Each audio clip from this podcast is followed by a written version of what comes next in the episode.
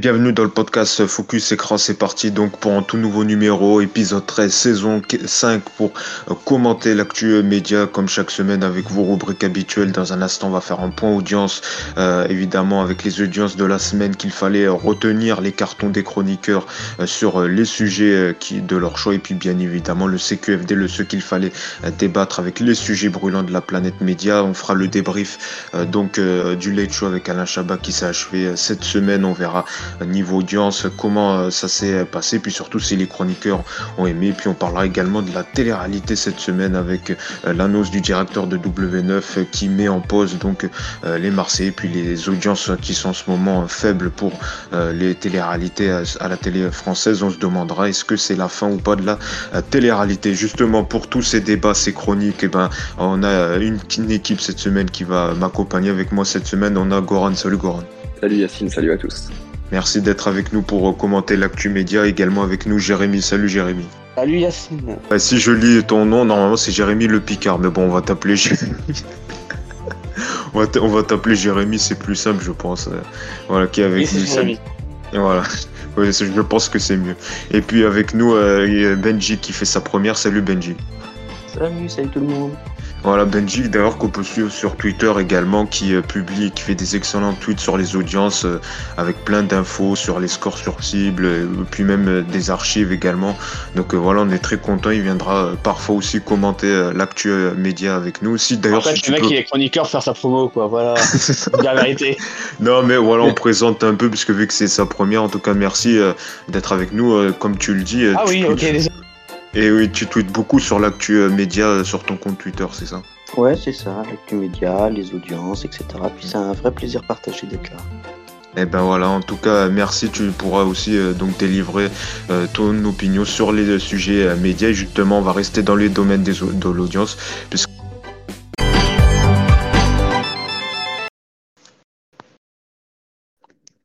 Et donc le point audience, comme vous le savez, euh, allez, on va attaquer donc avec les audiences qu'il fallait euh, retenir. J'ai sélectionné quelques audiences et euh, vous pourrez réagir là-dessus. Bien évidemment, on va commencer par les matchs de la Coupe du Monde puisque c'est en ce moment l'événement à, la télé avec donc deux scores de matchs qui ont retenu mon attention. Tout d'abord le fameux match qui a fait beaucoup parler, notamment à la fin avec TF1 qui a coupé la fin du match.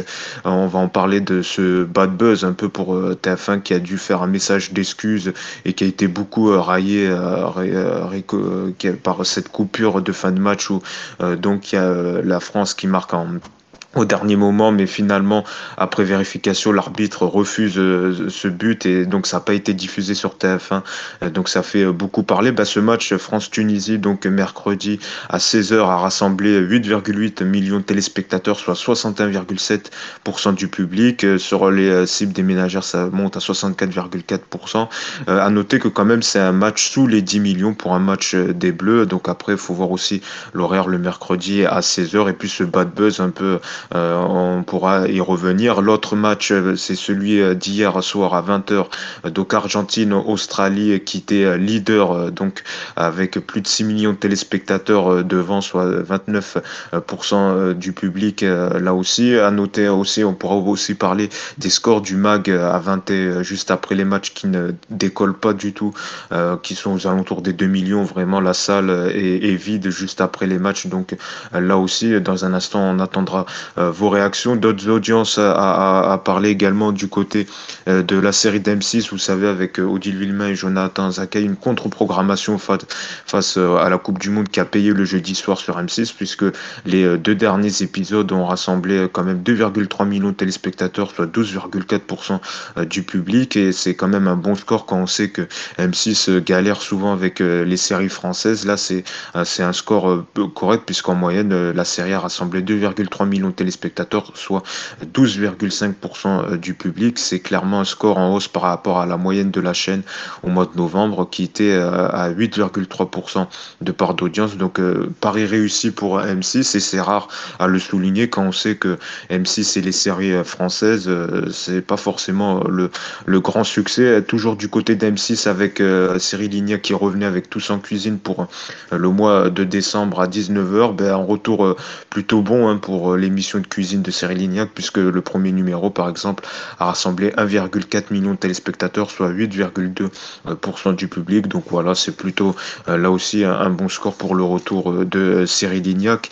les familles nombreuses qui étaient de retour après la fin de la Star Academy à 17h30, et puis bah, évidemment, score en deçà des, scores de, la Star Academy. Le premier épisode ce lundi a rassemblé un million de téléspectateurs. Le second, à 18h, lui, euh, pointait 1,3 million de téléspectateurs, soit 10,5% euh, du public, des scores en deçà. On le rappelle qu'en moyenne, les quotidiennes à 17h30 de la Star Academy rassemblaient 1,7 million de téléspectateurs, soit 16,3% du public. Et sur euh, la fameuse part des ménagères, on est très très loin des scores, hein, puisqu'en moyenne, les quotidiennes rassemblaient 36% de part d'audience sur cette cible, contre seulement 21,5% pour l'épisode de lundi soir. Donc on est très loin des scores sur cible que faisait euh, la Star Academy. Puis un mot également sur le Téléthon, même s'il n'y a pas d'objectif d'audience, pour dire que quand même euh, le prime euh, du samedi a rassemblé 1,1 million de téléspectateurs, soit 9,8% du public sur France 2.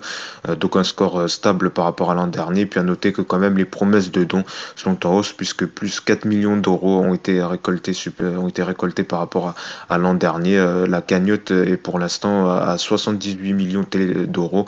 Et d'ailleurs, vous pouvez toujours continuer à donner au 36-37 euh, tout le long de la semaine. La ligne reste toujours ouverte. Voilà pour ce petit euh, point audience sur les audiences, euh, donc largement marqué par du foot, hein, puisque c'est l'événement de la semaine. on va démarrer peut-être par Benjamin. Commentaire sur ces audiences ou peut-être d'autres audiences qui, qui t'ont marqué cette semaine. Qu'est-ce que qu'est-ce qui t'a le plus marqué entre ces scores de la Coupe du Monde, le retour de la famille nombreuse ou encore d'autres audiences? Bah, moi aussi, je vais revenir quand même juste sur le match France-Tunisie qui a eu lieu là, cette, euh, dans l'après-midi euh, ce mercredi.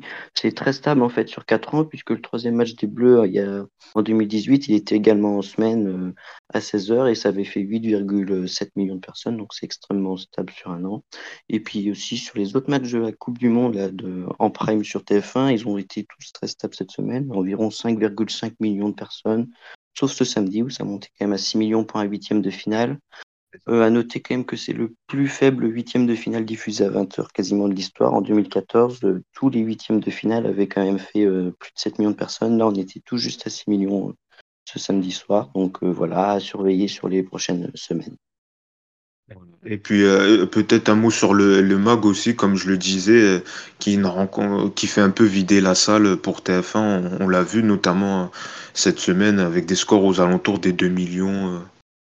Oui, après, il faut dire quand même que c'est un bac très long qui dure quasiment une heure, qui a une partie d'une quinzaine, vingtaine de minutes sur le match d'avant qui, je pense, est pas mal suivi.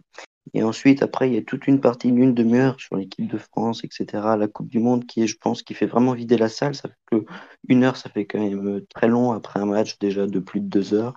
Et donc, euh, ah après, on a vu quand même que après le match des Bleus, euh, le MAG avait fait 5 millions, des, 5 millions de personnes. Donc, euh, à voir parce que ça peut très bien être euh, ça peut ça peut être une, une bonne idée de faire un Mac d'une heure mais peut-être pas sur les matchs euh, hors bleu peut-être qu'il ferait faire beaucoup plus court et après mettre un programme inédit dès 22h15 22h20 bah, merci euh, Benjamin. Jérémy, toi, qu'est-ce qui t'a marqué cette semaine entre les matchs de la Coupe du Monde sur TF1 ou d'autres audiences n'y a pas trop choix. On va, tous, encore parler, encore parler de Coupe du Monde. Euh, après, bah, de toute façon, euh, Benji l'a bien résumé. Euh, le mag de Denis Brognard, c'est très long.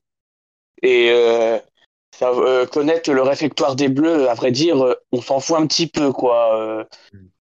On s'en fout un petit peu de savoir où ils mangent. Hein. c'est pas des extraterrestres, je pense qu'ils mangent comme tout le monde. Ouais, mais c'est un peu pour euh, meubler euh, l'émission. Ouais, ouais, pour remplir l'émission.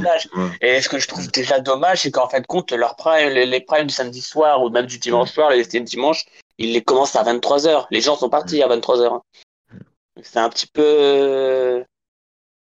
C'est sur cette polémique qui a, lieu, qui a eu lieu sur France-Tunisie avec euh, TF1 qui coupe l'antenne. Ah mais là, il y a eu quand même une grosse. TF1 a même dû faire des excuses. Franchement, en France, Tunisie, je sais pas ce, je, sais pas ce quelle excuse bidon ils nous sortent TF1, mais euh, généralement, quand t'as, as, la fin d'un match, ils attendent plusieurs minutes en mode ils vont aller interviewer euh, tel joueur, tel joueur, tel joueur. Là, euh, ça y est, le mec il siffle. Apparemment, il y a eu une erreur sur le règlement du foot. De... Parce qu'il devait y avoir un. En fait, le mec, il est censé avoir relancé le jeu avant de demander la VAR. Et en demandant la VAR, il a sifflé la fin du jeu. Donc, c'était un vrai gros bordel que l'équipe de France en a saisi la FIFA. Euh... Par contre, ouais, voilà. D'ailleurs, en plus, ça a été beaucoup moqué. Même il y a Bein Sport qui a fait une, une pub en disant ouais chez nous vous pourrez regarder le match jusqu'au bout en référence à ça. Juste avant après que le directeur de, de Bein Sport euh, affirme supprime la bande annonce. voilà en disant que c'était pas très fair play euh, là aussi. Donc c'est vrai que ça fait beaucoup. Euh, perso je, l'aurais laissé. C'est ridicule ce qu'ils ont fait TF1 parce qu'en en fin de compte les mecs les mecs, ils, sont, coupés très vite pour mettre la pub. Mm. Les, publicitaires, ils doivent être contents de, de, de, l'argent qu'ils doivent gagner. Mm. Ouais, c'est vrai que c'était par rapport à une contrainte de pub, je pense aussi, mais c'est vrai que voilà, ça n'a pas été un joli, euh, joli. Ah, Benji, peut-être qu'il voulait commenter euh, cette mésaventure, ce petit euh, bad buzz. Ouais, je suis pas entièrement d'accord avec vous. Ok, mm. donc c'est pas bien, etc. Mais après, bon, la, match, le, la fin du match est sifflée. À la limite qu'ils envoient la pub directe, moi, franchement, ça me dérange pas plus que ça. Donc euh, sur là, pour moi, il n'y a pas une vraie erreur. Par contre, là où il y a une vraie erreur, c'est une fois qu'on voit que la VAR intervient, etc.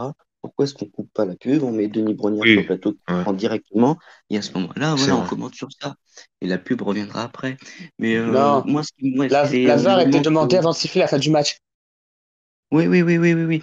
Non, mais euh, après qu'ils envoient la pub directe, moi, ça me dérange pas, franchement. Par contre, ils doivent, au bout de. Ils voient, ils voient la VAR, faut que Denis Brognard revienne en plateau et qu'il coupe la pub tout de suite. Ils peuvent pas laisser 6-7 minutes de pub et que on arrive sur le mag, oh ben on a perdu. Ça par contre c'est pas possible. D'ailleurs, Denis Brognard qui était très gêné après, qui a dû euh, s'excuser euh, euh, pour, pour, pour, ce, pour ce, voilà, cette coupure. Ouais, lors du match après le match de l'équipe de France, il s'est réexcusé après le match à, 22h. Oui, ils, étaient, en train de prouver comme quoi c'était pas eux qui avaient tort, que c'était la mm. FIFA qui avait tort et tout comme ça. Hein. D'ailleurs, comme tu l'as dit, ils ont saisi. Oui, ils ont saisi euh, la FIFA ce sujet. Peut-être Goran. Euh, ça, c'est l'équipe de France qui a saisi la FIFA. Ah, l'équipe de France, euh, oui. Mais sur Goran, sur, ce, sur les scores de la Coupe du Monde et puis ce, bad buzz, qu'est-ce que tu en penses? Oui, moi aussi, je suis tout à fait d'accord avec Jérémy par rapport à ce bad buzz. Je trouve que c'est ridicule de la part de TF1. Surtout qu'on voit très bien qu'à la fin de, du match, à un moment où TF1 rend l'antenne, on voit l'arbitre en train de consulter la VAR. Donc TF1 aurait pu continuer aurait pu continuer à prendre l'antenne, sachant qu'on voyait très clairement que le match n'était pas encore terminé. Et oui, sinon, comme l'a dit Benji, il pouvait, après avoir lancé, dans tous les cas, ils avaient lancé la pub, reprendre, couper la pub et reprendre le signal pour, euh, pour commenter cette, ce bad buzz. Et puis après, oui, pour revenir sur les scores de la Coupe du Monde, ça, bon, ça fait des scores. Je pense que ça étonne, les scores que ça fait, ça étonne personne. Ça fait des scores. Ouais, vive le boycott, hein. Du monde habituel. C'est ça, le, au final, le boycott, le boycott n'est pas du tout vu sur les audiences. En plus, après, c'est sur des horaires euh, spécifiques aussi. Donc, c'est vrai que c'est une grande première. Euh, euh, là aussi, et avec des scores, des matchs à 16h, 18h, 20, h c'est vrai que c'était c'était là aussi spécifique. Et puis, ça bousculait la grille des programmes de TF1, dont on parlera dans un instant avec. Après, rapidement, après, on passe au carton. Vas-y. Ouais, avant de passer au carton. Après, moi, personnellement, je trouve ça chiant, en fin de compte, que TF1 ait tous les droits sur le foot. Et parce qu'en fin de compte, euh, avant, tu avais TF1 et M6. C'était mieux, c'était plus espacé, on pouvait respirer. Et en fin de compte, là, euh, bah, en fin de compte, si t'aimes pas le foot, tu regardes plus TF1. Et je pense que tu as parlé des audiences de la série d'M6. je pense que c'est pour ça que ça marchait, tu vois. Mmh. oui, c'était une vraie contre-programmation le jeudi. Pour rectifier ce qu'a dit Jérémy, la Coupe du Monde n'a jamais été diffusée sur M6. C'était l'Euro qui était. C'était l'Euro. Le du monde a été diffusé sur France 2, France 3, mais il y a. En 2010. Ah, bah, tu vois, ça remonte. Euh, voilà, on apprend une info pour certains qu'il y, a eu, il y a eu du foot sur France. C'est la Coupe du Monde sur France Télé. En tout cas, voilà pour ce point audience. sur France Télé, oui, c'était la Coupe de France. Aussi. Non, mais je veux dire euh, de ce genre de compétition euh, de, mm. de, Coupe du Monde. Mais en tout cas, et d'ailleurs, c'est vrai qu'il y avait un article, juste un petit aparté, de l'équipe qui disait que euh, France Télé avait fait aussi, était intéressé pour récupérer les droits des matchs de l'équipe de France. Puis finalement, TF1 a rattrapé le coup, mais voilà, voilà voilà, un petit aparté sur ce sujet. voilà en tout cas pour ce point audience largement marqué par la Coupe du Monde. Et puis on va voir maintenant avec les huitièmes de les scores des huitièmes de finale qui auront lieu cette semaine avec des matchs, certains matchs qui seront d'ailleurs diffusés que sur Bein Sport. Je pense notamment au match Espagne-Maroc, voilà, qui ne sera pas sur, diffusé sur TF1. On va tout de suite passer au carton. C'est parti des chroniqueurs carton rouge, carton vert sur le, les sujets de leur choix. C'est parti. Carton rouge, euh, carton vert, on va attaquer par euh, euh, Goran. Tiens, cette semaine, c'est un carton vert donc sur la série Plus belle la vie qui pourrait revenir. On un peu plus d'infos cette semaine, c'est ça? Oui, tout à fait, Yacine. Du coup, j'aimerais donner un carton vert pour le potentiel retour de Plus belle la vie, comme ça on parle depuis quelques semaines avec le projet de Scope fait par l'ensemble des techniciens de la série et les producteurs.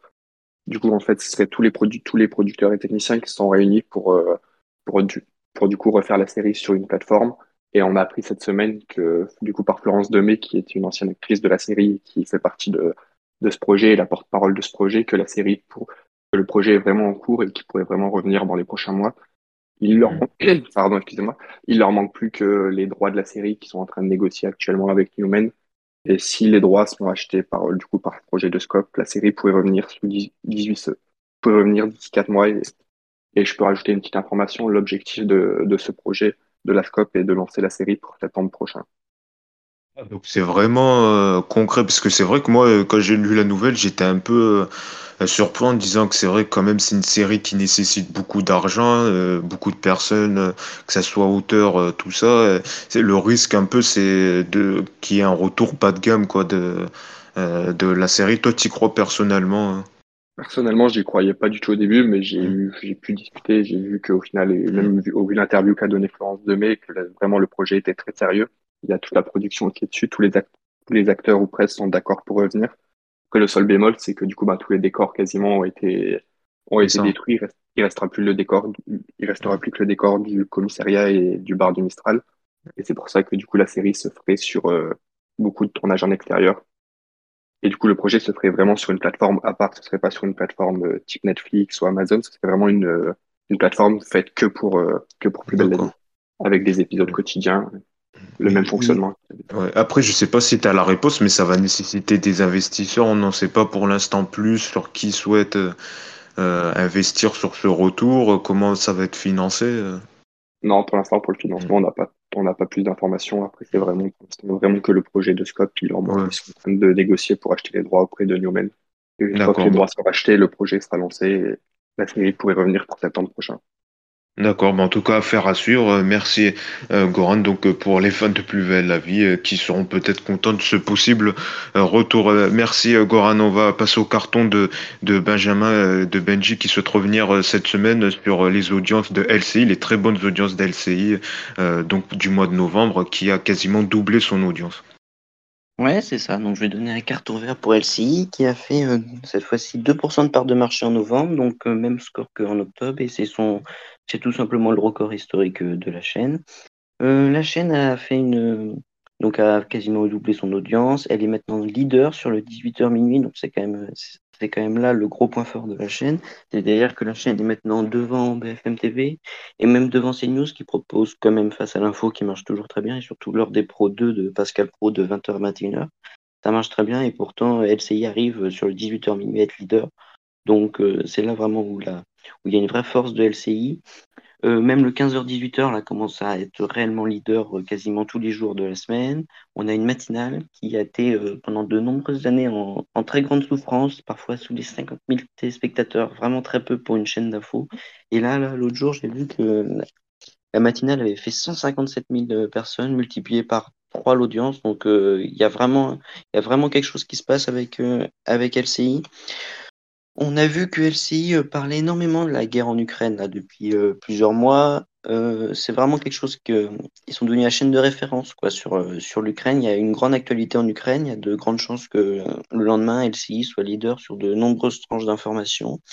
Et même LCI n'est plus une BFM bis en fait parce que maintenant ils vont ils ont pris le parti de faire des sujets très longs qui vont vraiment dans le fond, parfois des sujets d'une heure sur un sujet, alors que mais FMTV, surtout sur, des, sur un mode où on change de sujet tous les 10 minutes, etc.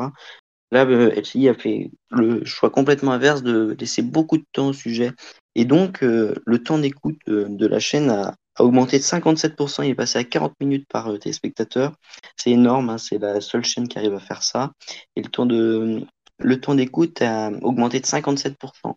Euh, si on augmente, donc ça veut dire que si on augmente de 57% l'audience de, de, novembre 2021, on arrive à 1,7% part de marché.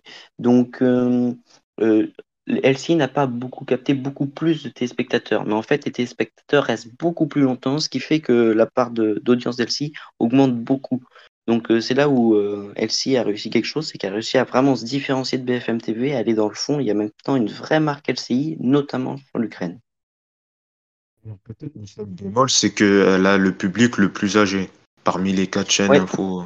C'est ça, elle a un public, il me semble, l'âge moyen, il est de 66 ans.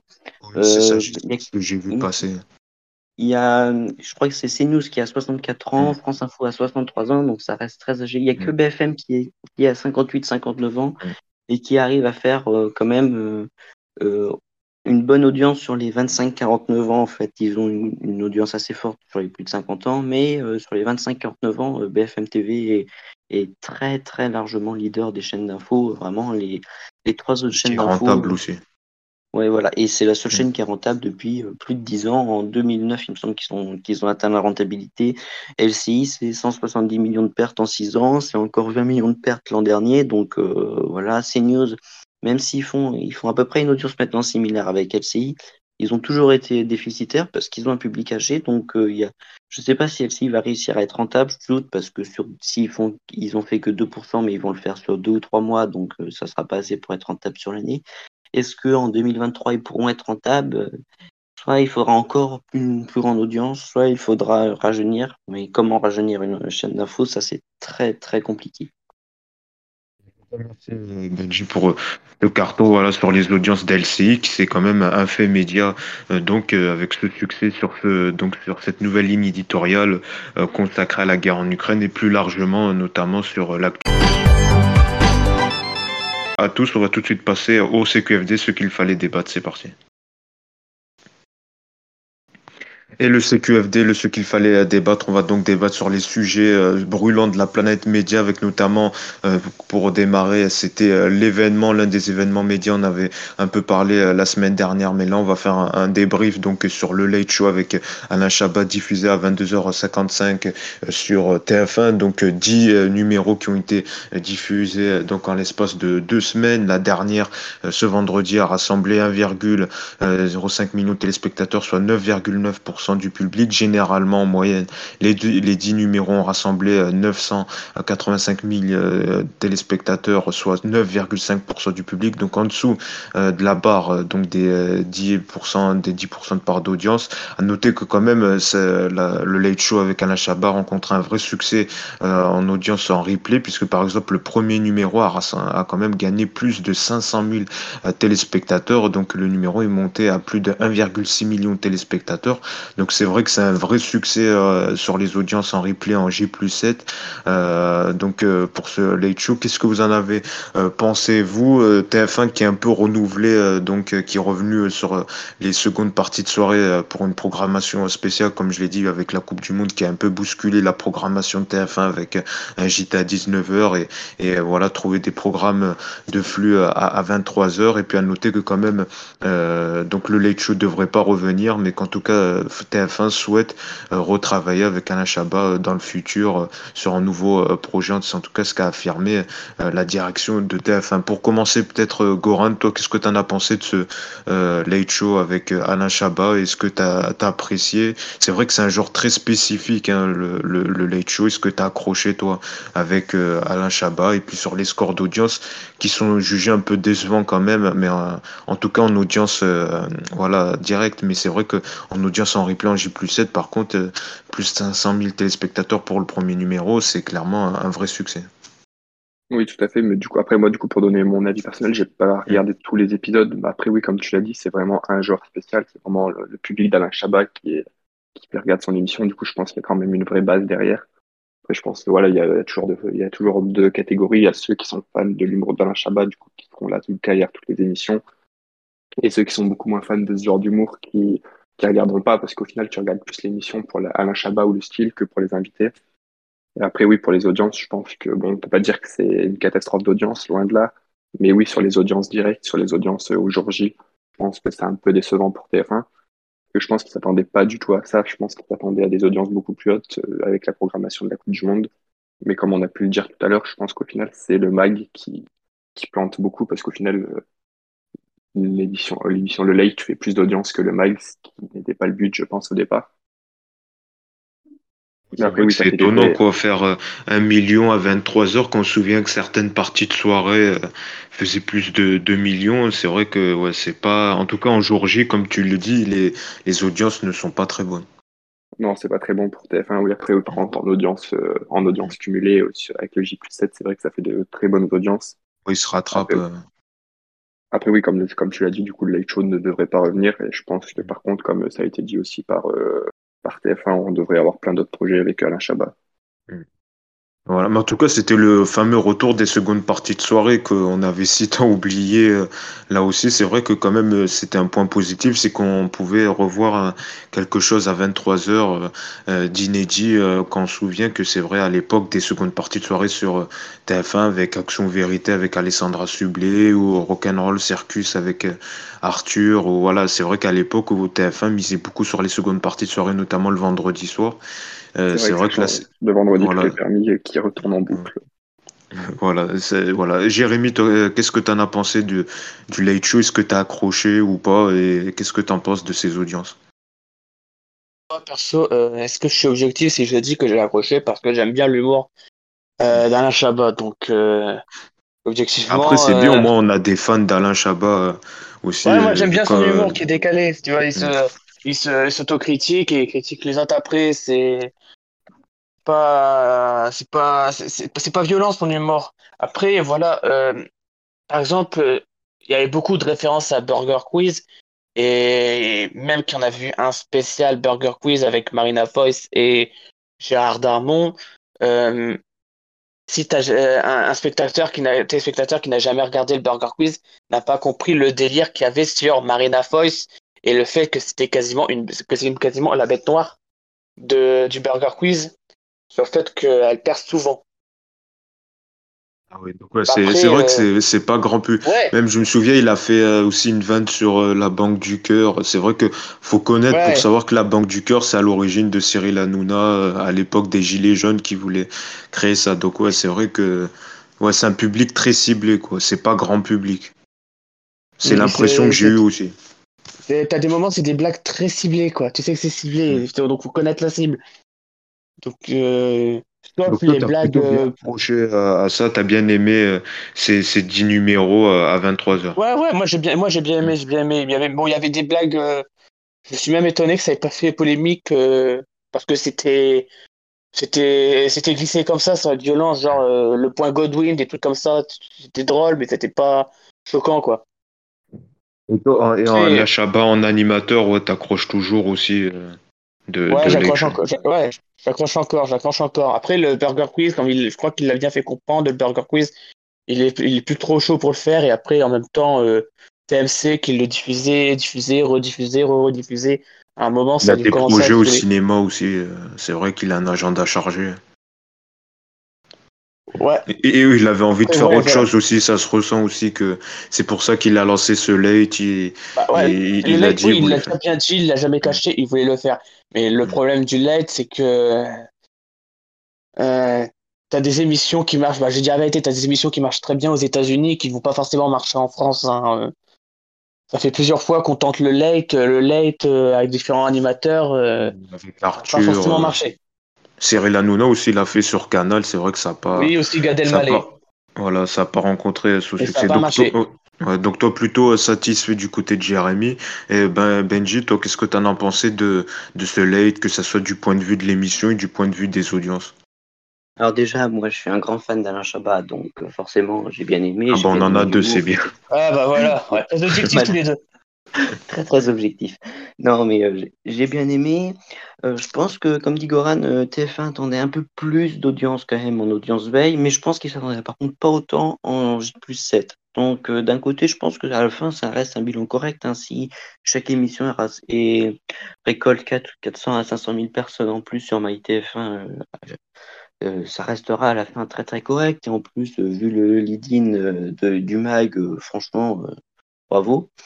Après, bon, je pense que Alain Chabat était le mieux placé en France pour animer un late show comme aux US. Et je pense que maintenant on a la réponse, c'est que les late shows comme aux US, ça ne peut pas marcher en France. Euh, faire moins de 10% de part de marché quand même à 23h sur TF1, c'est pas bon, même si les séries américaines font euh, rarement plus en, rediffusion, mais euh, je veux dire, on peut pas mettre de l'argent pour faire moins de 10% de part de marché en audience veille à 23h. Et même avec un Chabat, ça marche pas. Donc je pense que les late shows comme aux US, ça ne peut pas revenir. Mais euh, bon, pour moi, ça reste un bilan quand même plus que correct. Hein. Déjà, bon, sur le fond, moi, j'ai adoré. Mais même sur les audiences, c'est un bilan quand même euh, très correct euh, en J 7. ça peut permettre à TF1 de relancer peut-être les secondes parties de soirée, c'est peut-être positif, mais là aussi, parce que c'est vrai qu'ils ont abandonné les secondes parties de soirée. Ouais, ils ont pas totalement abandonné. Moi, je repense à l'an dernier, où oui, c'est l'an dernier qu'ils ont remis euh, Une famille en or. Bon, alors c'était plus du déstockage ah qu'autre chose. Après mm. Colanta à 23h30, ça tapait le million euh, souvent. Mm. Euh, franchement, bon, bah. Alain Chabat, il a pas tout le temps tapé le million, donc alors qu'il était diffusé une demi-heure plus tôt, mais il avait un. Oui, avec Colanta aussi. Entre Colanta et ses 4 millions et le MAG avec ses 1,5 million, c'est pas du tout pareil. Mais bon, TF1, quand même, a mis des moyens sur ces secondes parties de soirée. Il y a Une famille en or, ils ont lancé euh, avec Camille Combal et alors à un moment le mardi, il y a toujours euh, VTEP le vendredi. Euh, voilà, le samedi, bon, bah, il y a des afters de The Voice, etc. Donc, même Mass Singer, c'est pareil. Quand c'était difficile le mardi, il y avait des afters. il y a que, y a quand même pas mal de parties de soirée en, en inédit. Donc, c'est en soi, là, c'était pas nouveau. Ce qui était nouveau, c'est que c'était la même partie de soirée tout au long de la semaine. C'est quelque chose qu'il n'y a absolument jamais en France. Et euh, bon, c'est, je pense, euh, pas ce que le public attend euh, en France. Et les late shows, c'est pas pour la France, malheureusement. Moi, j'ai jamais compris l'engouement des, des télés pour les late shows. Quand on voit le nombre, on a cité Arthur, Cyril Hanouna, j'ai jamais compris l'engouement qu'avaient les chaînes de télé pour les late shows. Alors qu'on peut très bien faire des très bons talks en France. Parce que c'est vraiment, très c'est vraiment très spécifique. Les interviews, elles sont très écrites, c'est un humour très particulier. Je pense que le public français euh, n'a pas forcément, ne recherche pas forcément. Non, je ouais, surtout que. Pardon, vas-y, Benjamin. Vas-y, vas-y, je t'en prie. Non, mais après, bon, euh, je pense que ouais, le public ne, recherche pas forcément ça. Mais pourquoi est-ce que les scènes en tête C'est parce que bah, si tu fais de l'audience tous les soirs de la semaine à 23h, bah, sur la fin, à la fin du compte, euh, sur ta, sur ta part de marché journalière, hebdomadaire, euh, mensuelle, ça se voit. Hein. quand tu, tu gagnes 5 ou 10 points de 5 ou 10 points sur, sur le 23h minuit, euh, ta part de marché, ça ressortira à la fin. Donc, on peut mettre des moyens, on peut mettre plus, il y a des, si on met des moyens, c'est plus sur le 23h minuit que sur le 6h, 10h, par exemple, qui est souvent abandonné sur toutes les chaînes. Donc, je pense que c'est pour ça que les, la France s'intéresse au late show US parce que ça marche aux US, donc ça devrait marcher en France, mais c'est pas le cas le problème, c'est que. Ah bah vas-y, Jérémy, après. Vas-y, Jérémy, après Goran. Les, programmes US, par exemple, euh, euh, Jimmy Fallon, euh, je sais plus, James Corden, ben, on les connaît, mais dans le monde, alors que. Donc, c'est très. C'est souvent diffusé n'importe partout, comme le Saturday Night Live, t'as souvent. C'est souvent, même le public français va regarder Saturday Night Live ou Jimmy Fallon sur Internet, des trucs comme ça, alors que en France, euh, déjà, comparé aux États-Unis, tu peux pas faire les mêmes audiences qu'aux États-Unis, où ils sont largement plus qu'en France. Et puis même, c'est pas la même production, c'est pas le même état ah, d'esprit. Ah, ouais, si, si, par exemple, ouais, je crois que c'est. Et puis même la programmation, je veux dire, euh, en Amérique, c'est pas la même programmation du prime time aussi la, pub aux États-Unis n'est pas faite pareil que la pub sur TF1. C'est ça, c'est ce qui a un, peu, un petit peu choqué quand il y avait le live show aussi. C'est le mec, il a, il a à peine apparu, il a à peine dit bonjour, il a à peine fait sa petite blague, ça y est, hop, 90 secondes de pub. Oui, c'est vrai. Aux États-Unis, ça se fait. En France, non. Mm. Mm. Et euh, pour finir, Goran, pour finir sur le late show, tu, voulais également réagir? Oui, ce que je voulais rajouter, c'est ce qui a du coup été rajouté, c'était surtout un problème de culture euh, par rapport à la télé française et la télé américaine qui disent qu'ils font pas du tout la même chose. les programmes, les programmes qui cartonnent en France ne fonctionneraient pas obligatoirement sur la télé, sur la télé américaine et inversement, comme on le voit avec les late shows qui sont les plus gros programmes américains en télé. Et en France, on n'a jamais réussi à, en imposer un, mais je pense que c'est, il y aura, on aura encore droit à d'autres tentatives. Mais... Sur ça, on est d'accord, euh, je suis d'accord aussi. De toute façon, aux États-Unis, les light shows, c'est ancré dans la culture américaine de toute façon. Voilà. Bah, en tout cas, voilà pour ce sujet avec le Late Show d'Alain Chabat, pour ce euh, débrief. On va finir ce CQFD par un, sujet marronnier un peu, mais qui revient dans l'actualité euh, cette semaine. Donc après les propos de Jérôme Fourquet, le directeur de W9, qui annonçait donc euh, mettre en pause le format des Marseillais qui devait normalement revenir en juin, en février prochain. Donc pas de ces nouvelles saisons pour les Marseillais. Il a affirmé donc qu'il mettait en pause le concept et c'est donc une autre télé-réalité. Les apprentis aventuriers qui prendront la place euh, des euh, Marseillais qui sont d'ailleurs en cours de, tournage en ce moment, euh, toujours présenté par Laurent Mestré. Puis c'est un débat qui revient souvent sur la télé-réalité avec les scores du cross qui ont démarré cette semaine, avec par exemple l'épisode de vendredi qui a rassemblé 319 000 téléspectateurs, soit 1,5% du public. C'est quand même un bas score pour la télé-réalité de W9. On peut citer les autres télé-réalités également de TFX qui rencontrent pas un grand succès en ce moment. Et c'est donc la fameuse question, le débat euh, qui revient tout le temps. Tout le temps, est-ce que la télé-réalité euh, est en train de mourir euh, à la télé française? On le voit donc avec ce choix de la direction de W9 de mettre quand même en pause l'un de leurs programmes phares, les audiences du cross, et puis plus généralement aussi quand certains critiques qui disent que par exemple quand on voit le casting de la Star Academy qui a complètement ringardisé les télé-réalités avec des, personnes vraies, voilà, et pas des personnes formatées caricaturesques caricatural qu'on retrouve dans, dans les téléréalités euh, comme euh, les Marseillais. Qu'est-ce que vous en pensez, vous Peut-être ben, Benji pour commencer, euh, toi, donc sur les problèmes de la les problèmes d'audience de la télé-réalité, ce choix de W9 quand même de, de mettre en pause l'un de leurs programmes phares. C'est vrai que ça va être compliqué pour W9, avec qui pour la télé-réalité quand même la base de leur accès depuis longtemps à 19h, 20h. Bah, moi, je pense que les Marseillaises vont être, Marseillais vont être en pause, mais ils vont revenir après d'ici un ou deux ans. Je pense que c'est vraiment une pause pour essayer de reposer un peu le programme. On a vu, par exemple, euh, ben, euh, à la rentrée, ils ont lancé une nouvelle télé les 50 qui a fait des scores euh, assez corrects en linéaire, environ 500 000 personnes, mais qui a été rattrapé par quasiment 500 000 personnes en replay. Donc, il y a quand même encore quelque chose de la télé Il y a encore plein, il y a encore un bon million de personnes qui regardent de la télé quasiment chaque jour en France. Donc, euh, il y a encore du potentiel. Euh, W9, il euh, faut savoir que quand même, faire, par exemple, avec les 50, 500 000 personnes face, quand tu penses au, JT, il y avait Plus belle la vie, au Talk sur C8, sur TMC, etc. Tout le monde est quasiment en direct ou propose un gros programme. Donc, faire 500 000 personnes, c'est quand même plus que correct avec de la télé-réalité. Je pense que la télé-réalité, elle n'est pas encore morte, mais ça s'essouffle forcément parce que je pense qu'il y a une grande, plus grande consommation en replay. Donc euh, peut-être qu'on va avoir des, des programmations qui vont être totalement différentes et puis que ça va, ça va y avoir de la TRT qui va être maintenant 100% sur, euh, sur du linéaire, pas sur du linéaire justement, mais sur des plateformes. Et peut-être que, peut-être que ça marchera, peut-être que ça marchera pas et à voir. Par contre, euh, si on revient aussi sur TFX, la TFX, ça, ça commence à être quand même beaucoup plus compliqué. On, ça la TRT dépasse rarement les, les 200 000 personnes. Alors que par exemple, on voit 4 euh, mariages pour une lune de miel qui peut taper les 300 000 à 17 heures et la télé-réalité euh, tape les 200 000 à 20 heures. Donc euh, il y a quand même après des questions de programmation qui vont se poser assez rapidement au vu des audiences. Pour l'instant, tu n'es pas aussi inquiet.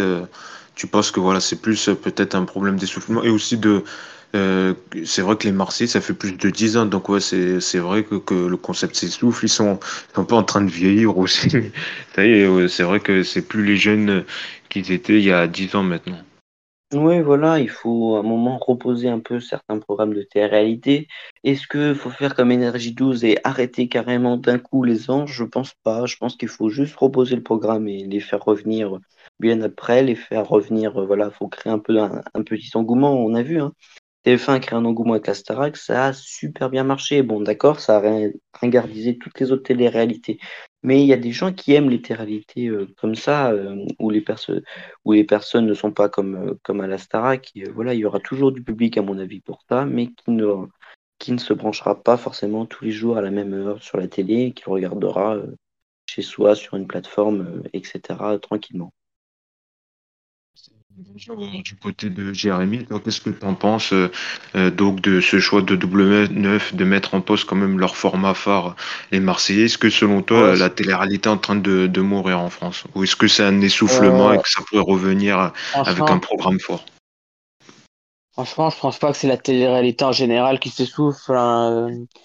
Je pense que trop, cette question est un petit peu trop généralisée. Je pense que c'est le concept de des, des téléréalités très scénarisées qui est en train de se s'essouffler parce que comme on l'a parce que derrière il y a eu la Star Academy qui n'était pas du tout qui n'était pas scénarisée. T'avais des gens en fait tu vois des vrais gens qui évoluent qui se font connaître qui se font un, qui, se font un nom. Alors que euh, les gens les anges les Marseillais excuse quoi? Je veux dire, quand on, regardait le live de la Star Academy, c'était un peu aussi comme une télé-réalité, parce qu'on les voyait ouais, vivre parce que oui, la production, oui, mais oui, oui. Derrière, tu as la production qui, qui, qui, joue avec les images. C'était normal. Ils vont pas. Ça, si tu payes 2,99€ par mois pour te taper 24 heures de Star Academy, mais franchement, il faut avoir envie, quoi. Mais après, voilà quoi. Le, le, concept de voir des gens en maillot de bain en train de se disputer, de s'en mettre plein la, de s'en mettre plein la figure. Euh, c'est vrai que c'est intéressant ce que tu dis. C'est plus le format voilà, scénarisé, le format ouais, du type Marseille, tout ça. Et pas en, soi-même la télé-réalité qui pourrait revenir peut-être avec d'autres concepts. On parle notamment souvent de Scratch Story qui pourrait revenir l'été prochain. Bon, après, ça reste que des rumeurs. C'est une rumeur parce vrai que, c'est aussi un de une rumeur parce qu'il parlait de Prime Video. À un moment, il parlait de Prime Video, et puis à un moment, il y a, mm. je crois qu'apparemment, il y a Cassaldi qui a démenti, donc euh, ça, reste encore une rumeur. Et voilà, ça reste pour l'instant que des rumeurs. Euh, merci. Et pas trop vraiment. Ouais. Merci euh, Jérémy. Et pour finir, Goran, sur ce sujet, qu'est-ce que tu en penses? Est-ce que c'est plus le format, comme le disait Jérémy, avec les clashs à gogo, tout ça, qui, est, qui est mort à proprement parler, que le format même de télé-réalité qui pourrait revenir avec des, un concept fort qu'on n'a pas forcément vu? Oui, je suis tout à fait d'accord avec ce qu'a dit Jérémy. Je pense que c'est vraiment la fin d'un cycle de la télé-réalité. Après, c'est toujours été comme ça que la télé, la télé-réalité, il y a d'abord eu la première époque de la télé-réalité avec le Loft, la Starac, tout ça, avec des, avec des, vraiment un format de télé-réalité, on va dire naturel. Puis après, il y a eu la, mode de la télé-réalité, ben, comme aujourd'hui, avec les Marseillais, les Anges, tout ça, avec des candidats beaucoup moins naturels. Et là, je pense qu'aujourd'hui, on est en train de reprendre avec la Starac, du coup, qui a ringardisé les, les Marseillais et toutes les télé-réalités actuelles où je pense qu'on est vraiment en train de retrouver, euh, on a vraiment envie de voir du naturel et vraiment de suivre des aventures de nouvelles personnes et pas de suivre les aventures de Maïva Guénam et Julien Santi qu'on suit depuis 10 ans. Et puis, dans ils, ont, ils, ont, vieilli quand même. Je veux dire que voilà, ça va faire plus de 10 ans qu'on les voit à la télé. Et ça va aussi être maintenant à W9 de renouveler un peu leur casting euh, de candidats, même s'ils ont déjà commencé un peu. Et d'ailleurs, oui, dans, l'interview qu'a dit Jérôme, euh, Jérôme dans, à Pure Média, il y a quelque chose d'intéressant. On voit que vraiment ils suivent et qu'ils veulent, euh, qu'ils ont compris qu'il y avait un essoufflement parce qu'ils parlent de faire les 50 ans direct l'année prochaine. Ce serait vraiment intéressant, je pense. Qui apporterait vraiment au programme de faire une saison des 50 en direct avec des vrais votes de téléspectateurs. Ça pourrait vraiment apporter quelque chose d'intéressant. On suivra ça de très près. Merci beaucoup, euh, Goran. Merci, euh, Benji. Merci, Jérémy, d'avoir commenté toute cette actu média. C'est ainsi euh, que s'achève le podcast Focus Écran. Merci à vous de nous écouter. Je vous rappelle, vous pouvez nous écouter sur toutes les plateformes Spotify, Apple Podcast ou encore Google Podcast. Nous, on revient évidemment la semaine prochaine pour un nouvel épisode. D'ici là, portez-vous bien et bonne semaine à tous.